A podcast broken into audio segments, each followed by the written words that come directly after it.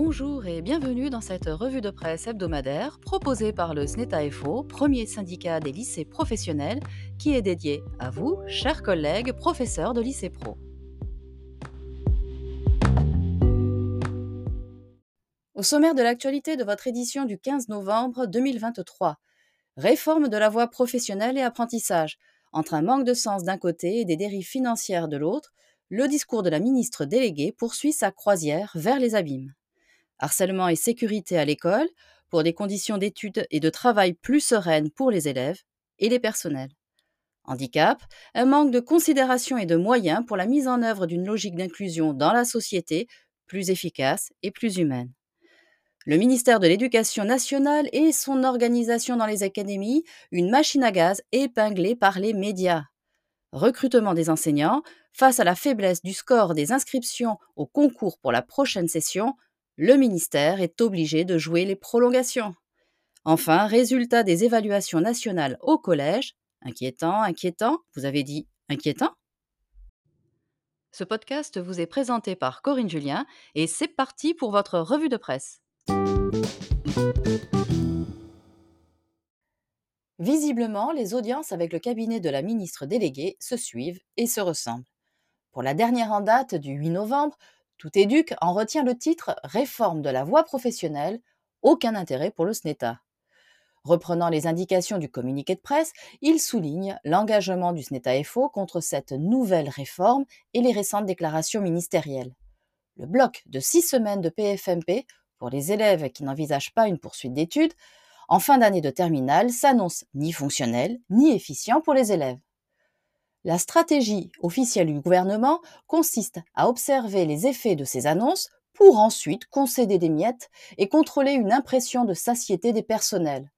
Ce que le SNETA qualifie d'enrobage, de tour de passe-passe où l'on déshabille une discipline pour pouvoir en rhabiller une autre et d'associer à une victoire à la Pyrrhus les quelques ajustements concédés qui conduisent à l'inéluctable, ce projet de réforme met le doigt dans un engrenage qui annonce l'annualisation des services et le démantèlement de l'école professionnelle émancipatrice.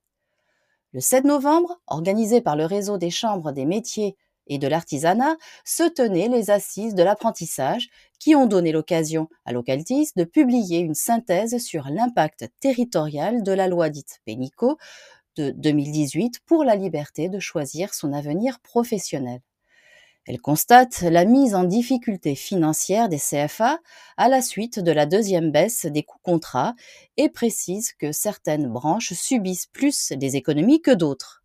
Elle en conclut que, pour de nombreux acteurs, le simple pilotage par la convergence des coûts que met en œuvre France Compétences n'est plus adapté. Cette synthèse illustre également les limites de la généralisation de l'apprentissage qui reste à la traîne dans les quartiers prioritaires de la politique de la ville. Catherine Elie, directrice de l'Institut supérieur des métiers, en détermine les causes suivantes. La difficulté des jeunes à trouver une entreprise d'accueil, les moindres capacités d'orientation, faute de contact et de connaissance des métiers, mais aussi une certaine sélectivité de l'apprentissage.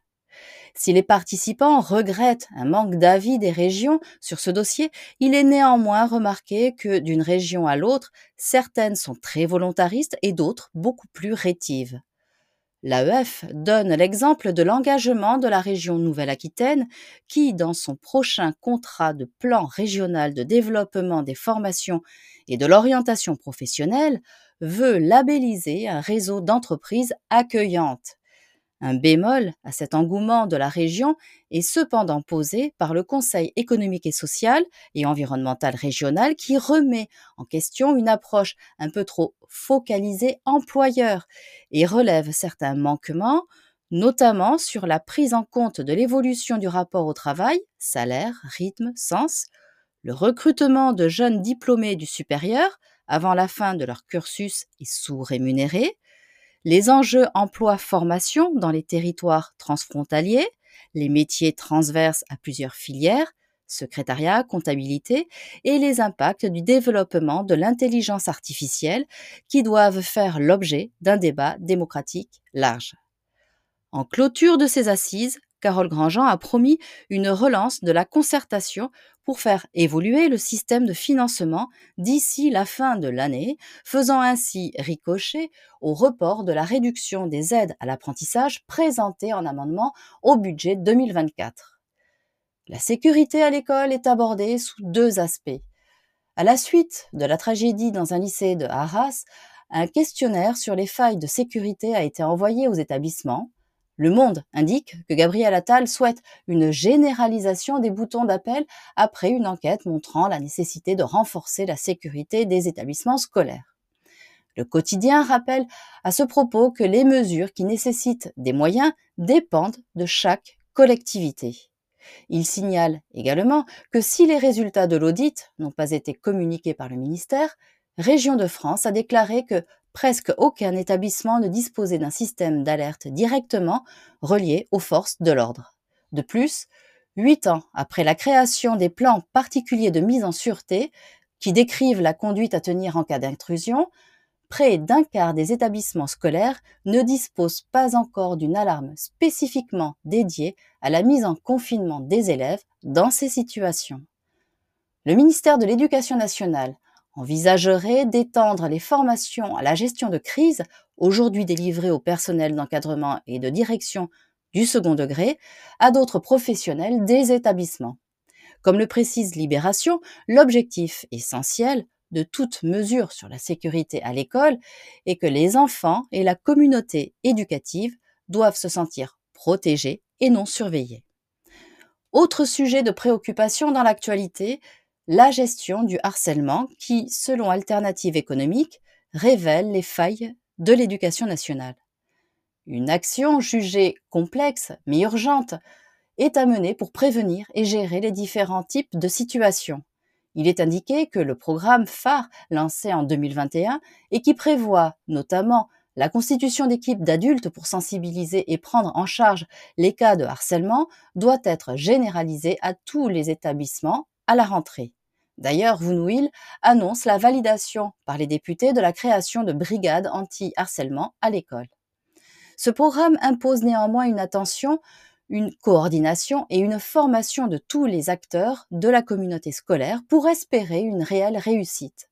Pour l'heure, Gabriel Attal lance la mise en place d'un questionnaire pour déceler les, les, cas de harcèlement scolaire, titre Le Figaro, et explique que ce questionnaire d'auto-évaluation sera mis en place du 9 au 15 novembre prochain à destination de tous les élèves de France du CE2 jusqu'à la terminale.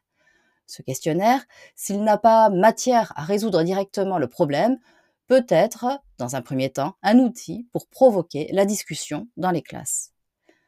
La question du handicap est tout aussi délicate et difficile à traiter au sein de l'éducation nationale.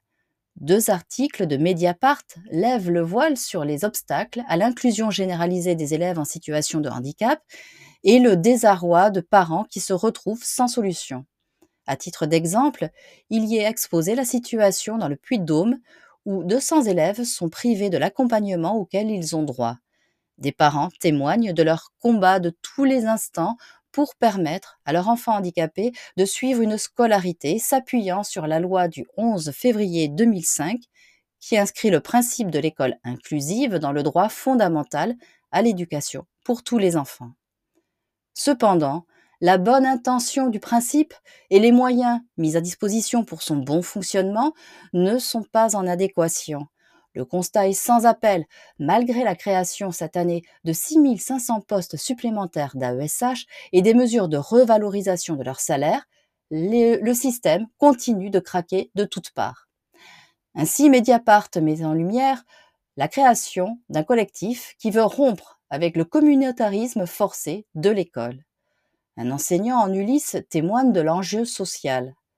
Quand vous êtes prof en classe Ulysse, vous êtes un peu ségrégué avec vos élèves et de poursuivre, le système est toxique pour la majorité des élèves et c'est un argument pour dire que certains d'entre eux n'ont pas leur place à l'école. Or, on doit renverser le problème et se demander comment changer le système pour qu'il soit accessible à tous. De façon générale, le bateau éducation nationale semble prendre l'eau de toutes parts. L'AEF et Télérama renvoient aux documentaires diffusés dans Zone Interdite sur M6 qui positionne l'éducation nationale au bord du naufrage. Un reportage au cœur du système, en établissement et dans un rectorat, a été réalisé sans l'accord des instances officielles.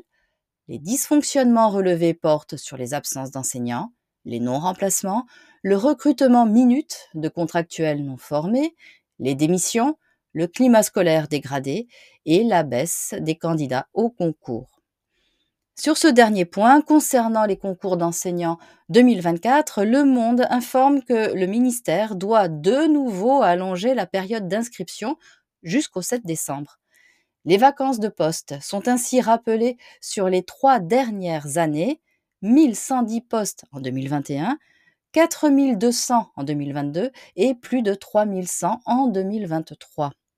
Le ministère envisagerait dès la session 2025 de déplacer le concours en fin de licence 3 pour tous les enseignants et de réserver le bac plus 5 à l'agrégation, puis ensuite poursuivre deux années rémunérées en INSPE. Tout éduc souligne le temps très restreint pour organiser la transition entre le système actuel et le nouveau système s'il est adopté, et d'ajouter qu'il n'existait encore aucune indication sur les modalités de la titularisation. Et c'est dans ce contexte tourmenté que le couperet des résultats des évaluations nationales de début d'année en collège est tombé. Les échos et le Figaro reprennent la réaction du ministre qui qualifie ces résultats d'inquiétants en français et en mathématiques et promet, dans un entretien accordé aux Parisiens, des mesures fortes pour l'élévation du niveau au collège. Des mesures qui devraient être annoncées début décembre. Ô capitaine, mon capitaine, mais dans quel état se trouve la courroie de transmission des savoirs? Et comme le cercle des poètes, sur ces mots, je disparais. Et c'est terminé pour aujourd'hui. Rendez-vous la semaine prochaine pour votre revue de presse hebdomadaire du SNETA FO. Merci de votre fidélité. Bonne semaine à tous.